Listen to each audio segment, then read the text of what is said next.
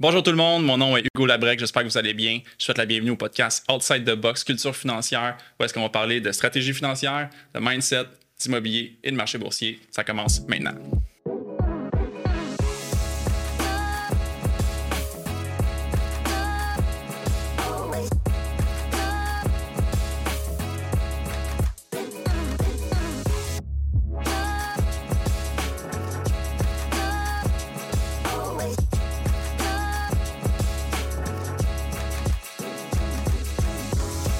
Bonjour tout le monde, mon invité d'aujourd'hui, il est conférencier en Amérique du Nord, en Afrique et en Europe. Il enseigne à l'École des sciences de la gestion de l'Université de Québec à Montréal et conseille les chefs d'entreprise, les gestionnaires et les particuliers dans leur quête d'épanouissement professionnel et personnel. Il est auteur du livre Être à son meilleur. Je vous présente Benoît Chalifou. Benoît, bienvenue au podcast Outside the Box. Merci Hugo, vraiment gentil. Euh, vraiment, je suis extrêmement, extrêmement heureux d'être là.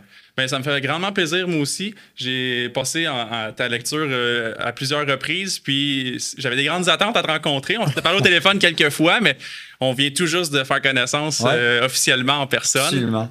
J'apprécie beaucoup que tu sois venu. J'ai eu des bons commentaires euh, aussi de la part de Michel Villa, qui était mon premier invité. Il m'a dit Faut t'inviter Benoît. wow, beaucoup de plaisir. Oui, je pense que oui. Je pense que oui, on va toucher euh, des sujets que tu maîtrises très bien. On va faire euh, deux épisodes, donc je recommande aux gens de rester connectés pour entendre le deuxième. Super. Le deuxième, euh, j'aimerais qu'on rentre un petit peu plus dans la vente, mais pour s'introduire à ce sujet-là, aujourd'hui, je crois que ce serait bon que tu nous que tu nous introduis un petit peu à pourquoi être à son meilleur. Oui, pourquoi être à son meilleur? C'est très intéressant comme question. Puis il y a une grande distinction à faire entre être à son meilleur puis être meilleur. Dans le sens que il faut être euh, confortable avec notre imperfection de qui nous sommes vraiment, de l'incarner tout simplement, naturellement, humblement, mais d'essayer d'évoluer à une meilleure version à tous les jours. Un peu soit-il. Il y a des journées que ça nous tente moins, puis il y a des journées qu'on on a moins d'énergie, puis qu'on a vécu des choses plus difficiles, mais c'est de tendre vers. Fait être à son meilleur, c'est de tenter à tous les jours d'être une meilleure version de qui nous sommes. Donc, c'est un travail progressif, puis constant. Ouais. Puis... Sans, sans que ça soit un geste militaire, euh, parce qu'il y a beaucoup de, penseurs puis beaucoup de conférenciers que c'est vraiment le geste militaire puis que tu n'as pas le droit à l'erreur, machin. Non, moi, je crois plutôt à la nature humaine étant ce qu'elle ce qu'elle est. Elle est complexe, elle n'est pas parfaite et c'est ce qui fait notre perfection. Donc, juste de tendre vers, d'avoir une introspection, ce que tu offres à ton public, hmm. une introspection avec des réflexions profondes, puis d'avoir aussi euh, le feedback des autres pour hmm. justement tendre vers une meilleure version de qui nous sommes. Oui, je suis d'accord. Puis c'est pour ça que j'avais l'intention d'amener l'aspect mindset au podcast, sachant que initialement, c'est pour la finance. Je crois que justement, euh, prendre conscience de soi, euh, avoir une meilleure maîtrise de soi, ça joue un rôle important en affaires, euh, en investissement, dans tous les aspects de notre vie au final. Absolument. Les finances, c'est un outil extrêmement important. La recherche démontre que si on n'a malheureusement pas assez de finances, on a mal géré, ça crée de l'anxiété, du stress, on n'est pas notre meilleur. Donc, c'est un outil qui est omniprésent partout. Euh, il ne faut pas le sous-estimer, là. Donc, c'est très important. Oui. Oui, puis c'est ce qui fait qu'en fait, tu te spécialises dans ce qu'on appelle les soft skills, qui est en fait euh, ta niche. Euh, est-ce que tu es d'accord avec le terme soft skill? Puis est-ce que tu peux expliquer concrètement c'est quoi les soft skills? Ben, premièrement, le soft skill, le mot soft skill, je l'utilise beaucoup parce que les gens comprennent ce que ça veut dire en quelque sorte. Mais quand on le traduit en mots euh, français, mot à mot, ça fait compétence molle ou douce. Ouais, ça, valorise. ouais. ça les valorise pas beaucoup. Moi, j'aime mieux parler de compétences humaines, human skill, parce que c'est ce qu'elles sont à l'ère des technologies qui s'accélèrent. C'est pas demain la veille qu'un robot façon intelligence artificielle va être empathique, par exemple. Non. Et donc, pour moi, c'est probablement ce qui nous reste. C'est fabuleux, mais en même temps, il faut les maîtriser. Elles sont de plus en plus importantes, mais on les enseigne pas nécessairement autant qu'on le devrait. Et pour les enseigner, il faut aussi non seulement un cadre théorique, mais les pratiquer.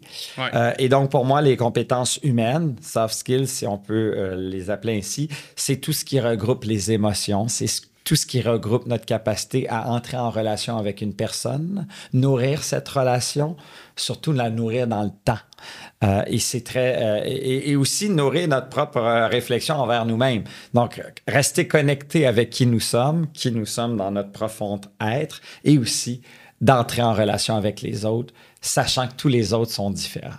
Oui, je suis d'accord avec ça. Puis quand tu dis de rentrer en relation avec les autres, euh, pour avoir pris des notes de la lecture que j'ai faite, j'ai gardé des notes, on pouvait retrouver dans le fond l'empathie, la communication, l'écoute, la maîtrise de soi. Ouais. Ah oui, puis, euh, puis, plein d'autres choses, l'automotivation qui, qui, a bien été étudiée par la science. Euh, on peut aussi beaucoup parler de résilience que j'ai moins écrit dans, dans, le livre. Il y, a plein d'autres outils, effectivement, mais ça c'est très large, comme tu viens de l'évoquer. Il y a beaucoup de choses. Puis si on parle juste d'empathie, ça peut on peut développer en long et en large et ainsi de suite. Donc, tu as tout à fait raison. J'ai découvert tous ces points-là euh, il y a quelques années déjà, quand j'ai découvert euh, qu'il y avait en fait l'intelligence financière, l'intelligence émotionnelle. Il y a différents types d'intelligence. Puis, euh, comment est-ce que selon toi, on peut commencer ou continuer d'améliorer son intelligence émotionnelle? Oui, intelligence émotionnelle. Particulièrement, je pense que c'est en étant curieux. Euh, la curiosité est probablement une compétence absolument importante à cultiver, à nourrir. Euh, ce que nos enfants font, sans s'en rendre compte, ils nourrissent et ils, ils cultivent une naïveté. C'est mm-hmm. ce qu'ils font. La question qui amène à la suggestion. Pourquoi? Pourquoi? Pourquoi? Du pourquoi? pourquoi? Et c'est fascinant. Après ça, il semblerait que notre système d'éducation freine cette flamme de curiosité. Il faut la reprendre. Il faut qu'elle reste vive, cette curiosité. Et une des bonnes manières de développer notre, nos habiletés relationnelles, notre intelligence émotionnelle, c'est cette capacité à être curieux. Curieux de soi, curieux des autres. En apprendre toujours à tous les jours mm. par des lectures absolument fascinantes, par des écoutes de podcasts, par des discussions avec les autres. On peut apprendre de toutes sortes de manières. Oui, je suis d'accord. Puis, euh, je crois qu'on prend de moins en moins le temps. on est dans un rythme de vie où est-ce qu'on court tout le temps, puis on est cédulé aux heures, puis on prend de moins en moins le temps d'être curieux, puis d'apprendre, de découvrir. Tout s'accélère euh, en un instant. Notre temps de disponibilité d'être en pleine conscience est limité à celle d'un poisson rouge, 8 secondes. c'est un, un, running gag parce que c'est pas vrai. La science n'a pas démontré que le poisson rouge avait une mémoire de 8 secondes, mais notre capacité d'attention a été très, très, très, très limitée. Le télétravail à accentuer euh, le nombre d'interconnexions que nous avons. Fait que tu as raison, prendre le temps, euh, un mot très populaire aujourd'hui, se déposer, mais c'est vraiment ça, c'est d'avoir le temps, de prendre le temps euh, pour justement se développer. Oui, puis c'est vrai ce que tu dis, qu'on dirait que notre temps d'attention se réduit de plus en plus. C'est d'ailleurs, quand on, a parlé de lancer le podcast, on s'était dit on va faire des épisodes d'une vingtaine de minutes environ, puis on va aussi découper des morceaux du podcast pour que les gens puissent aller chercher cette valeur-là qu'on veut offrir sans perdre leur attention parce qu'on est conscient que ça va vite, puis si c'est trop long, ben ça risque de. on va passer à l'autre vidéo. donc, euh, je suis d'accord avec toi là-dessus. Euh, je, vais je vais encore rester toujours dans l'aspect de l'intelligence émotionnelle, euh, puis des, des euh, compétences de relations humaines. je voulais qu'on parle un peu de la pensée souple puis la gestion du changement parce que tu as évoqué que durant le télétravail, ben, c'est différent encore plus qu'avant. Depuis la COVID, on, s'est mis à avoir des relations plus virtuelles, puis on essaie de temps en temps d'aller rencontrer les gens. Mais est-ce que tu aurais des des points, des trucs, là, ou... Euh, ouais. Ben, commençons par parler de la pensée souple. Tu en as parlé. Je trouve que à l'ère des discours polarisants, oui ou non, noir ou blanc, euh, tu es dans cette équipe-là ou tu es dans l'autre. Tu penses comme moi ou tu penses comme l'autre. La pensée souple, qui est une idée d'un chercheur que j'admire beaucoup, Adam Grant, euh, aux États-Unis, il a écrit un livre qui s'appelle Le pouvoir de la pensée flexible. Et dans ce livre, il parle de la pensée souple et j'adore ce terme, c'est-à-dire d'arrêter d'avoir des pensées figées et d'avoir cette capacité de raisonner. De dire que c'est pas nécessairement blanc ou noir, c'est pas tout ou rien d'amener des nuances à la table. Quand quelqu'un est en désaccord avec toi, d'être ouvert à son point de vue, euh, d'avoir cette capacité de réapprendre à apprendre. Euh, tu es convaincu en 2018 de quelque chose, en 2023, les choses ont évolué et tu es mm. capable d'amener cette évolution dans ta pensée souple. Les gens qui pensent à l'extrême de toi, tu les mets pas de côté. Tu es dans l'ouverture et tu essaies de chercher à comprendre leur monde également tu es toujours rempli d'humilité. Et cette humilité te permet d'amener des doutes à la table lorsqu'ils se présentent. Puis de réajuster un petit peu aussi ta vision. Là, ben, oui, par la curiosité. Donc, humilité t'amène à un doute quand c'est le cas. Ouais. Et quand il y a un doute, il y a quelque chose à développer. Et tu t'armes d'une curiosité des faits. Pas de ce que tu penses, pas de ce que je pense, mais de ce que la donnée dit, les faits. Ouais. Et parce que tu t'armes, tu t'armes d'une curiosité, tu es en mode découverte constamment.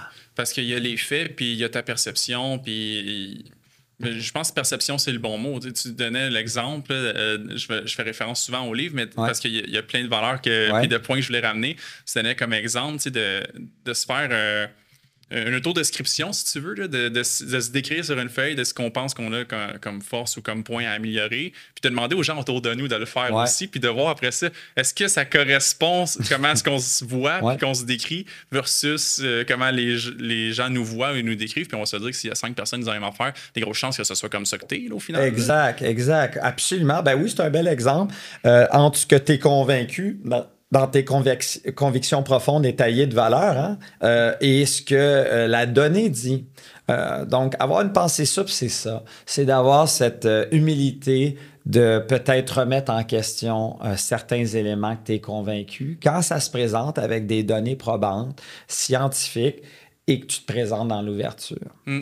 Puis je crois que je, je suis encore sur la pensée ça, puis je crois que ça te permet aussi de mieux avancer, d'être moins réticent, puis d'accepter justement le changement. Parce qu'il y a beaucoup de gens qui ont dû se réadapter, puis quand je pense à, à des gros changements, puis aux gens qui refusent de s'adapter, ça me fait penser par exemple à l'industrie du taxi qu'on a vu, Ouais. quand Uber est arrivé, qui se sont dit Ah ben nous, on n'embarque pas là-dedans, on va Ouais. défendre ce qu'on fait, puis finalement, il aurait pu s'adapter, puis peut-être avoir euh, un meilleur revirement de Ben, situation. Hugo, c'est c'est un excellent exemple, mais c'est toutes les industries. Ouais. Euh, la prochaine, à mon humble avis, qui va être touchée, c'est l'éducation.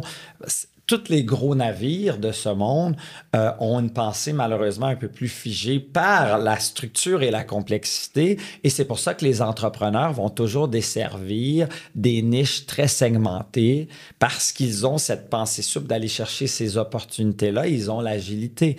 Donc, c'est ça. C'est de toujours se remettre en question sans que ça, devenait, ça devienne transpirant, je tiens à le Ouais. préciser, mais dans une perspective d'ouverture et d'évolution. Parce que Churchill, à l'époque euh, des centaines d'années, disait déjà vaut mieux prendre le changement par la main avant qu'il vous prenne par la gorge. Ouais. Et donc, la pensée souple nous permet d'être dans cette ouverture, bien que tout va bien. C'est surtout quand tout va bien qu'il faut s'armer d'une pensée souple et d'investiguer des meilleures manières de faire. Ouais, parce- C'est pas quand tout va mal. Parce qu'on réagit beaucoup plus fort au, au downsize, si je peux dire, qu'au upsize. Puis on le voit dans les gens qui investissent en bourse, euh, quand ça vire de bord, là, ben, la réaction est beaucoup plus forte là, euh, par rapport aux pertes qu'aux gains. Ben oui, l'aversion à la perte. Là, Exact. Euh, oui, absolument, absolument, euh, absolument.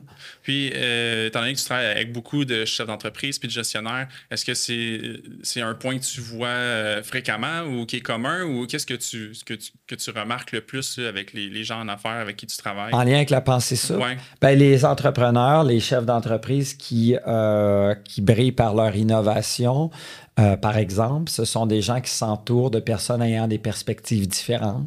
Ils s'obligent à avoir autour de la table des gens avec des perspectives différentes. Ils sélectionnent pas des gens qui les ressemblent. Ils sélectionnent des gens qui ont un genre différent, euh, un profil professionnel différent, peut-être des générations différentes. Euh, ils veulent se faire challenger. Ils comprennent qu'ils savent pas ce qu'ils savent pas et que plus qu'on creuse, plus qu'on en découvre sur n'importe quel domaine. Mon exemple avec le livre, avant d'écrire ce livre, j'étais convaincu que je connaissais tout sur tous ces domaines-là. Et plus que j'en écrivais, plus que j'en écrivais, plus que j'en découvrais. Et à la fin du livre, on- je l'ai écrit en 2010, 2020, euh, 21, je me rappelle plus. Et aujourd'hui, je reprenais une feuille blanche, là, je reproduirais ce livre, ça serait vraiment différent parce que ça a évolué, j'ai évolué, la science a évolué. Ouais. Donc, c'est de ne pas rester cristallisé Ouais. sur ses acquis.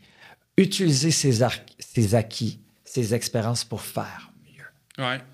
Je pense que ça, ça vaut la peine que les gens qui viennent d'écouter ça fassent un petit recul là, de quelques, euh, peut-être une ou deux minutes là, pour le réécouter. Mais Hugo, moi, je dois te dire, je suis toujours excité, surexcité de rencontrer quelqu'un qui n'a pas ma nature, extraverti, du style jaune, euh, communicateur, machin. J'adore, moi, avoir un échange avec un introverti de nature, un, un comptable, un ingénieur mm-hmm. qui est très orienté vers la tâche. J'adore avoir une conversation avec une personne expérimentée. J'aime mieux les appeler ainsi. Tu sais, quand je suis un de mes amis, puis ses parents sont là, puis je sais pas, moi, ils ont 75 et 80, c'est pas avec mon ami, j'ai une conversation. C'est avec cette personne-là. Souvent aussi parce que sa mère fait du bon sucre à la crème. Ben, il y a ça aussi, ou d'autres choses. Mais, mais mon point, c'est que c'est fascinant. C'est fascinant, mais on s'en va toujours vers la facilité. Une personne qui est française d'origine va aller avec un Français alors qu'il y a plein d'autres nationalités autour de la table. Mm. Parce qu'on n'a pas. Puis quand on normalise cet inconfort-là, ben on découvre que c'est dans l'inconfort qu'on chemine à la vitesse grand V. Oui, puis l'inconfort devient vite confortable par la suite, par exemple. Plus tu te pratiques dans l'inconfort, ça devient ton terrain de jeu hmm. et tu ne veux plus rien savoir d'un terrain confortable. Moi, on dirait que des fois, j'ai tendance à me dire ah ben, tu sais, cet inconfort-là va m'amener un confort, puis j'ai l'impression qu'après ça, je vais être capable de me parker dans ce confort-là, puis que je vais avoir euh, donné pas suffisamment, mais tu sais, que je vais avoir atteint, mettons, cet objectif-là, puis pas longtemps après, cette stabilité-là, on dirait qu'elle me dérange maintenant. Je cherche encore à retourner dans l'inconfort, puis j'essaie de prendre. Ou d'y rester un peu, soit-il, sans. Il, y a, un chercheur qui a, utilisé un terme que j'aime beaucoup la délicieuse incertitude. C'est-à-dire un inconfort suffisamment intéressant pour te stimuler, mais pas trop élevé pour te créer de l'anxiété. Ouais un peu soit-il à tous les jours. Ouais, je suis d'accord de peut-être. Euh, ça revient encore peut-être avec la pensée souple, sais, de pas nécessairement avoir un blanc ou noir, mais de trouver un équilibre dans l'inconfort. Dans, l'inconfort. Mais l'inconfort, c'est. Avant, je parlais de sortir de sa zone de confort, Hugo. Puis avec les technologies qui s'accélèrent, le télétravail et tout ce qui s'ensuit, euh, c'est pas. Je, veux dire, à mon humble avis, il faut changer, sortir de sa zone de confort par normaliser l'inconfort. Mm-hmm. C'est un contexte probant à ça. Donc, il faut être confortable dans cet inconfort. Chat GPT, c'est que le début. Ouais. C'est la pointe de l'iceberg. Et c'est pas bon ou mauvais, une fois de plus. Évitons un discours polarisant. Il faut bien l'utiliser pour humaniser le contexte dans lequel nous sommes, les, technologies, les technologies pour humaniser notre monde. Oui, c'est un peu les discussions qu'on a dans le domaine des services financiers. Il y a beaucoup de conseillers qui ça faisait peur parce que ça fait des années qu'on en parle. Puis on le voit que ça s'en venait, les demandes de soumission d'assurance en ligne. Euh, même les gens qui, qui, ont travaillé sur le parquet de la Bourse de Montréal l'ont dit. maintenant, ils travaillent sur des ordinateurs. Avant, c'était une autre euh, procédure complètement. Puis ce qui va toujours rester, ça va être le conseil, euh, l'empathie que tu vas avoir avec une personne de confiance, avec le lien que tu vas créer avec une personne de confiance. Ça, ça ne va pas mourir puis de ma vision de jeune millénial euh, de 31 ans. On est des milléniaux de 31 ans en ce moment. Ouais. Ben, les générations se rétrécissent. J'ai de la misère à garder le fil. Mais en tout cas, je me considère dans, un peu dans, dans ce panier-là. Ben, je préfère embrasser la technologie puis m'en servir pour améliorer mon service, mais de garder mes, mes capacités de relations humaines intactes ou les améliorer, mais que la, la technologie fasse partie de ma pratique pour ce que ça peut amener, euh, va faire des meilleurs portefeuilles ou trouver des meilleures solutions ou euh, peut-être avoir des idées que j'ai pas eues, mais comment je vais traiter les gens, ça va toujours rester la même façon. Ben, Hugo, en d'autres termes, miser sur la technologie pour t'éviter faire du travail euh, de terrain, pour euh, miser sur l'essentiel, c'est-à-dire la confiance, l'empathie et la connexion avec l'autre. C'est ce qui est le plus important dans ton métier.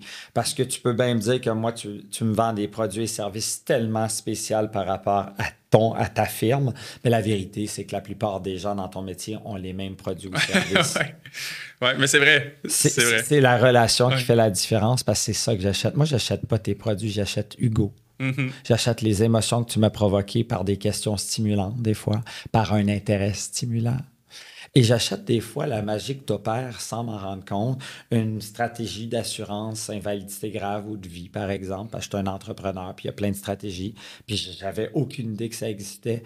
Puis par tes judicieux conseils, par ton écoute bienveillante, tu m'as proposé quelque chose, puis j'en reviens pas. Ça, ne fait pas de sens, je ne crois pas. Oui, ça, ça, amène un. Euh, j'ai l'impression que ça amène un lien avec la curiosité aussi. Ben la, la, soif d'apprendre, puis quand c'est bien vulgarisé, puis qu'on on découvre quelque chose, ça crée un intérêt, mais comme tu dis, c'est comment est-ce qu'on fait ressentir la personne? C'est l'essentiel. Oui. Oui, puis en parlant de, de sentiments, là, puis comment les gens se sentent, euh, je voulais qu'on discute aussi dans l'épisode ici, avant d'aller plus dans le technique dans le Ouais. prochain épisode, euh, les motivations intrinsèques. Extrin- Trinsèques. extrinsèques. J'ai toujours de la misère avec extrinsèque. Ouais, là. Merci de me l'avoir euh, soufflé. là. Parce que ça fait partie beaucoup euh, des, des entrepreneurs. Ils ont une motivation forte Ouais. pour partir un projet, la créativité. Donc, il y a la motivation intri- intrinsèque Ouais. et extrinsèque. Parce que tu peux dire c'est autonome ou contrôlé, hein? c'est plus simple. Ouais, Euh, ben, je préfère ça. Toutes les chercheurs, non, mais tous les chercheurs, intrinsèque, extrinsèque, c'est tout simplement de dire qu'il y a des. Tout le monde est motivé dans la vie. Tu sais, si on pose la question, croyez-vous que tout le monde est motivé? La réponse, c'est oui. Et la vraie question à poser, c'est par quoi? Donc, il y a deux types de motivation. Tu as des gens qui sont motivés d'une manière autonome intrinsèque. Ça veut dire à l'interne. Ça veut dire qu'ils sont très motivés par le sens qui est associé à ce qu'ils font et le plaisir. Moi, mon sens de ce que je fais au quotidien, mon cher, c'est d'humaniser un peu soit-il ma collectivité. Aussi simple que ça. Donc, dès que je dis oui à un projet, c'est que ça répond à ce sens-là. Et Hugo, j'ai un plaisir fou à le faire. Parce que c'est ta motivation Ouais. Intrinsèque, autonome. Ouais. Euh, parce que c'est connecté avec mon sens. Encore, il faut savoir poser la question pourquoi je fais ce que je fais? Ouais. Euh, mon conseiller en sécurité financière, lui, il me dit je suis le chef, euh, je, je suis un peu comme un chef d'orchestre qui ou un, un pianiste qui s'assure de jouer chacune des bonnes notes de ta sécurité financière pour s'assurer que tu sois dans une sécurité pour ta famille et aussi que tu prennes les meilleures décisions financières. Tu sais, je veux dire, le sens, c'est d'accompagner. C'est quoi ton sens? Pourquoi tu fais ce que tu fais? C'est sensiblement euh, des raisons similaires, évidemment. C'est un domaine que les produits qu'on offre, c'est pour amener les gens à avoir. Dans mes mots à moi, la façon dont je le dirais, c'est des. Parce qu'il y a plusieurs étapes dans la planification financière la, la gestion du risque puis la croissance, la préservation du capital. Donc, les premières, dépendamment des gens qu'on rencontre, ben, ma motivation, ça va être de leur permettre de gérer les risques afin qu'ils se rendent à leurs objectifs. Puis souvent, les gens, ils sont pas certains c'est quoi leur objectif précis. Donc, quand on s'assoit, ça leur permet de mettre le temps sur pause un petit peu, puis de me parler de leur projet, de me dire où est-ce qu'ils se voient, où est-ce qu'ils s'en vont. Puis là, je suis en mesure de déceler est-ce qu'il y a des risques potentiels ou non. Puis si le risque est bien géré, là, on peut passer à la prochaine étape qui va être de la- faire de la croissance, puis la croissance intelligente. Donc, de faire comprendre le risque puis la croissance, puis après ça, de préserver ce qu'ils ont bâti. euh, Parce que le risque, il suit tout le temps. Tant qu'on prend de la croissance, tant qu'on prend des risques pour grandir, ben il faut savoir le gérer. Ouais. Puis, tu sais, tu veux pas tomber de héros à zéro. Puis, je pense que c'est important de s'entourer avec des gens qui ont des, Mais des t'es, t'es capacités. le gardien de la sécurité financière des familles que tu représentes. Exact. Euh, et chaque décision est, est imprégnée d'une réflexion et euh, pour s'assurer que la, la bonne décision soit prise. Oui, puis en parlant de décision, je crois que c'est important aussi de parler d'autorégulation, Ouais. parce que c'est facile de succomber à la tentation. là. On peut parler de finances, ça peut être de faire des, des, des- achats ou des transactions là, qui sont un peu impulsives, mais dans les aspects de ta vie aussi, en vente ou en, en affaires, ça peut avoir un impact aussi direct. Comment, comment est-ce que tu dirais, c'est quoi le lien que tu dirais qu'il y a entre Ouais. l'autorégulation puis le monde des affaires? Ouais, ben, juste avant d'aller là, juste terminer sur l'automotivation, t'as parlé, euh, on a parlé d'autonome et de euh, contrôlé. Ouais. Juste pour faire un petit pouce, l'exemple pour que les gens comprennent, euh, les gens qui sont très motivés par le sens et le plaisir, c'est-à-dire autonomes, ils sont là parce qu'ils veulent être là. On le sent. On le sent dans leur offre de service, dans leur manière d'offrir le service, dans leur extra services, dans leur manière de bonifier, puis même d'aller plus loin. Moi, mon, mon, mon conseiller en sécurité financière, il m'a tout. re- Même le, le gars de la piscine, il me l'a recommandé. Je veux Ouais. dire, tu Ouais. comprends? Ouais. Il était là parce qu'il voulait. Exact. là. La motivation négative, ou ce qu'on appelle extrinsèque ou euh, contrôlée. Comme par exemple l'argent Ben voilà. C'est la récompense Ouais. et c'est l'ego. Et donc, lui, il est là pas parce qu'il veut être là, mais parce qu'il doit être là. Mhm. Ce qui l'intéresse, c'est le chèque de paye. Au terme de son service, ce qui l'excite le vendredi soir, c'est de s'acheter une bouteille de champagne, de célébrer le week-end parce que finalement, il est arrivé et lundi, ils sont remplis d'anxiété à recommencer. Je voulais juste Ouais. terminer là Non, mais je suis content que tu l'aies apporté. Oui, c'est important. Est-ce que tu es là parce que tu veux être là ou parce que tu dois être là?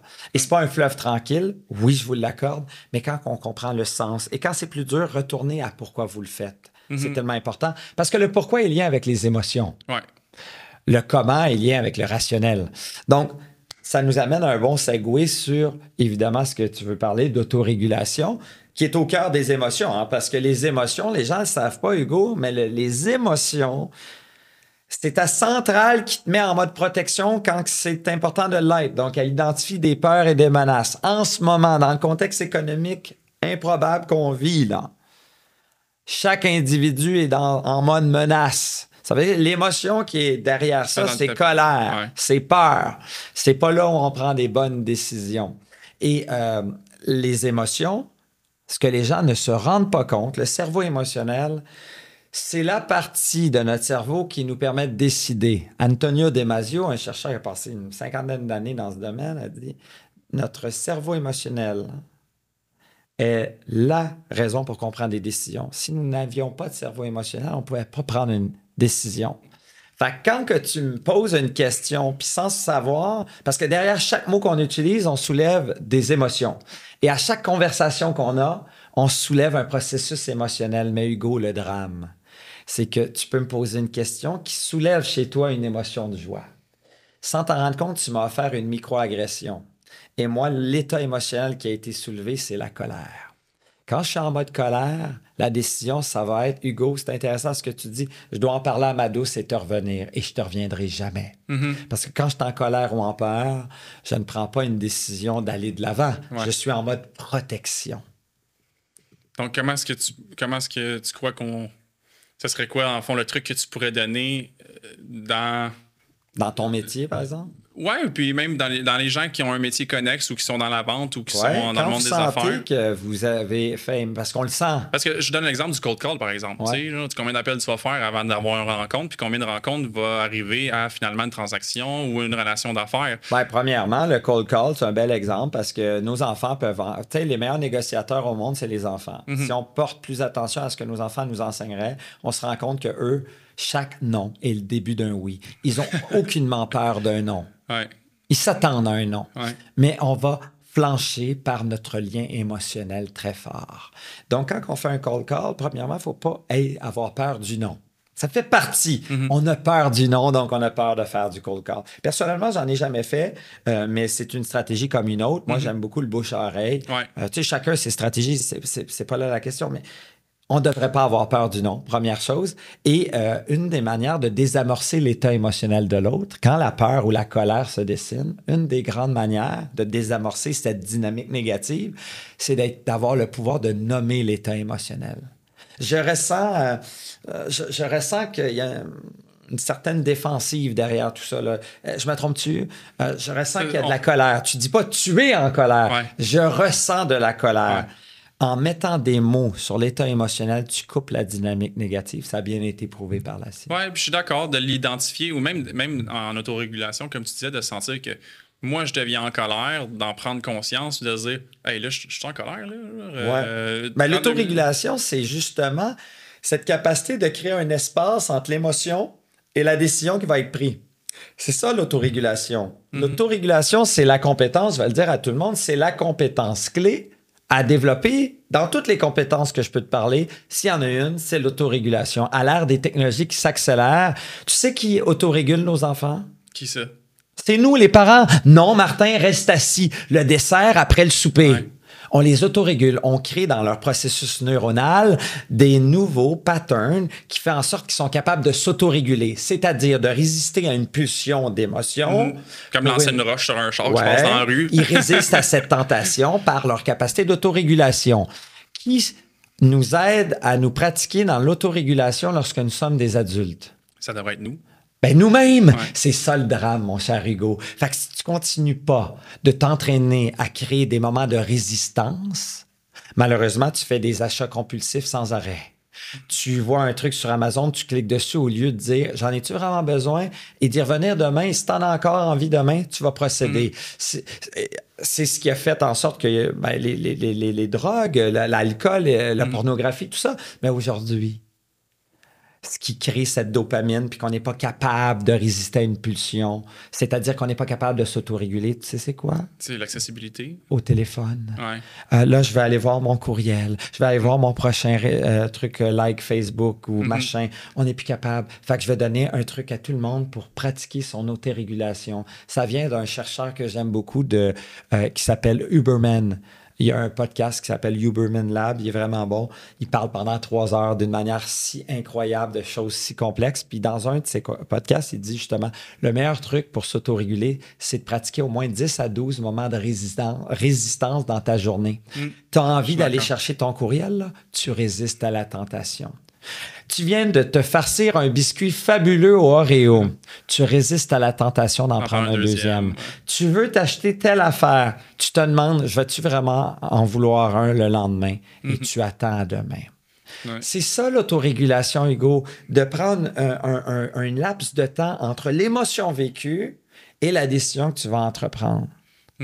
J'aime ça. J'aime ça. Puis euh, on, a commencé à introduire quand même le sujet de la vente là, durant notre discussion. Là. Fait que je pense que plutôt que faire un deuxième épisode, on va continuer Ah ben, euh, allons-y. sur cette vibe-là. Pourquoi pas? Euh, Ça va être une première? ben ouais, habituellement, je réussis, je, ré- je réussis dans le fond à, à les, les différencier mais, ou les Moi, isoler. Mais, indomptable. ben non, mais c'est correct. C'est correct, j'aime ça parce que justement, euh, ça me fait ressentir que tu es outside the box. Euh, D'ailleurs, euh, je vais te la poser la question. Ouais. Qu'est-ce que ça résonne pour toi outside the box quand t'entends Sortir ça? du cadre, penser autrement. Pour moi, c'est les plus belles opportunités.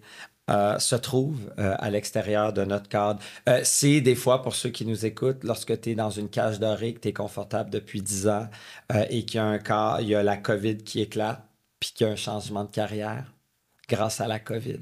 Ouais. C'est le seul moment où je veux dire grâce, parce Ouais. qu'en raison. Mais c'est euh, quand qu'on. Et puis, puis quand on sort du cadre, quand on est outside of the box, euh, il y, a, euh, y a de la souffrance quand même derrière. C'est-à-dire que pour aller chercher l'opportunité qui est en dehors de la boîte, il faut accepter de souffrir un peu.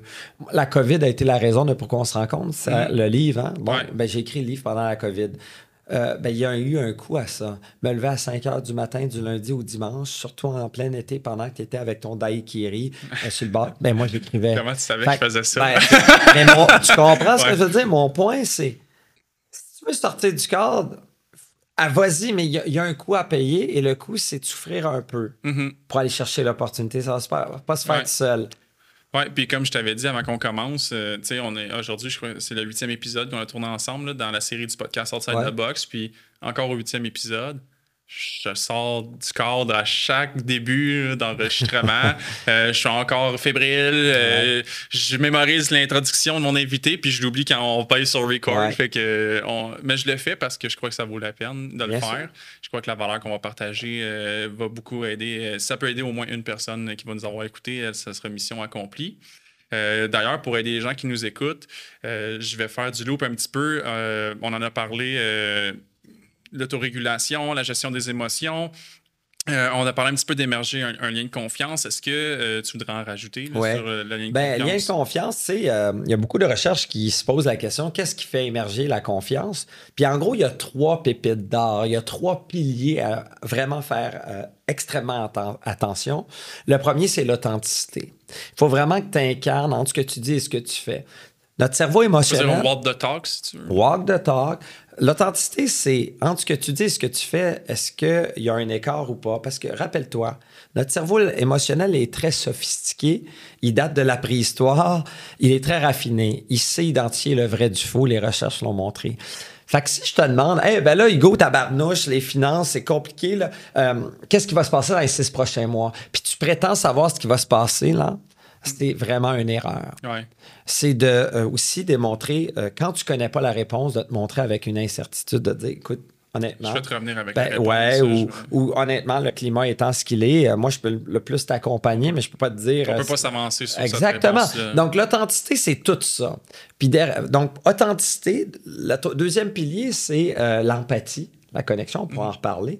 Puis, le troisième, c'est le côté logique. Ton raisonnement est bon et je sens que tu peux le faire. La pensée Ouais. souple, si tu veux. Ouais. Donc, raisonnement, logique, authenticité et empathie. Si tu couvres ces trois piliers-là, tu crées des liens de confiance à toute épreuve. Oui, je suis d'accord. Je suis d'accord, puis j'aime, j'aime que tu aies amené l'authenticité. Euh, c'est pas un point qui m'était venu euh, par réflexe euh, quand on parlait. Ben, tu sais, ça fait du sens maintenant qu'on dit, pour créer un lien de confiance, que les gens veulent une personne authentique. Ben oui, tu veux pas avoir un, un, excusez-moi le stéréotype, mais un vendeur avec le couteau entre les dents qui veut juste te faire pousser un produit. Tu veux jamais avoir ce genre de personne. Puis si tu veux, je t'épate un petit peu plus. Dans l'authenticité, il y a quelque chose de somptueux. C'est le plus grand connecteur humain les gens, quand ils entendent ce mot, pensent à faible, malheureusement, parce que les médias et notre collectivité. Ils veulent une certaine validation ou ben, une acceptation des autres. Ben non, c'est juste qu'on pense au mot que je m'apprête à te partager. Euh, euh, d'une manière faible parce qu'on ne l'a jamais vu autrement. Mais derrière la plus belle des authenticités, le plus beau connecteur humain qui se couche euh, qui se cache, pardonne-moi, derrière l'authenticité dans sa plus grande profondeur, quand un lien de confiance absolument somptueux avec quelqu'un d'autre, se trouve la vulnérabilité. Être vulnérable, c'est pas faible. C'est le plus grand connecteur. Mais le problème, c'est que la radio, la télé nous invite à penser que la vulnérabilité, c'est faible. Une personne dans une situation vulnérable, une personne économiquement en situation vulnérable. Comment veux-tu qu'on aime le mot vulnérable? Mais la vulnérabilité, c'est ce qui est le plus beau. Il y a trois couches à la vulnérabilité dans ton métier, dans tout leur métier, on peut se trouver vulnérable en se montrant dans un contexte d'incertitude. On en a parlé. Démontrer qu'on n'a pas la réponse, mais qu'on va y revenir. Se montrer dans un contexte d'incertitude avec une autre personne. La deuxième, c'est prise de risque. Quand on prend un risque et on s'expose devant une autre personne, ça peut être tout simplement de poser une question si puissante, mais déstabilisante. Prends un risque. Mais qu'est-ce que ça crée? Une connexion. Et le troisième, exposition émotionnelle. Peut-être dans ta carrière, ça t'est déjà arrivé. Tu as, un membre, un client devant toi, puis euh, ce client-là, pour une raison X, Y, Z, après la 20e minute de discussion, tombe en larmes. Ça n'a rien à voir avec toi. Hmm. Mais là, il se sent confortable devant toi et exprime ses émotions. Exact. Il démontre sa vulnérabilité. Extraordinaire! Ouais. Donc, euh, la vulnérabilité, c'est au cœur de l'authenticité. Je voulais juste en faire part parce que les gens pensent vulnérable, c'est faible. Absolument pas. C'est magique. Oui, je, suis d'accord. Puis, euh, je crois que ce lien de confiance aussi peut se créer avec une bonne écoute. Il y a différents types d'écoute d'ailleurs. Euh, tu faisais mention dans ton livre que même la personne qui, qui parle a une écoute aussi à faire. Comme tu disais, par exemple, ben, si je t'explique quelque chose, ben, je peux écouter ton body language pour voir Bien sûr. Euh, si ben oui, il faut avoir cette capacité de lire l'auditoire. Dans mon métier de conférencier, je dois lire chacune des personnes dans l'auditoire et reconnecter avec une personne sur son téléphone. Très bon pour faire ça. Parce que je connais mon contenu, je suis là. Ouais faut écouter constamment parce qu'écouter, c'est avec tous nos sens. Quand tu m'écoutes en ce moment, tu m'écoutes pas juste avec tes oreilles, tu m'écoutes avec tes yeux, avec ton énergie que tu me transmets. Oui, ouais, puis j'aime que justement tu gesticules, contrairement à moi qui est vraiment relax comme ça. Puis c'est correct que je le sois. je suis très ben confortable. Ben chacun, chacun a sa manière de communiquer, son style. On est tous différents. Quand on parle d'empathie, c'est ça. Oui. Oui, euh, moi, ça me fait un, pli mouillé, par exemple, d'être euh, on a quand même touché beaucoup de points que je voulais qu'on discute dans l'épisode de la vente. Donc, c'est pour ça qu'on finalement, on, l'a fusionné en en faisant un. Euh, on arrive bientôt à la fin. je te demanderais, c'est quoi, selon toi, les plus grands défis euh, je vais le dire, dans la vente, parce que dans tout type d'entreprise, il y a de la vente à faire, qu'on le veuille ou non, il faut l'accepter. Euh, même dans mon domaine, avant, je disais que je conseillais que je ne vendais pas. Je préférais dire que les gens m'achetaient un produit que je le mhm. vendais, mais il faut quand même que j'accepte qu'il y a de la vente dans ça.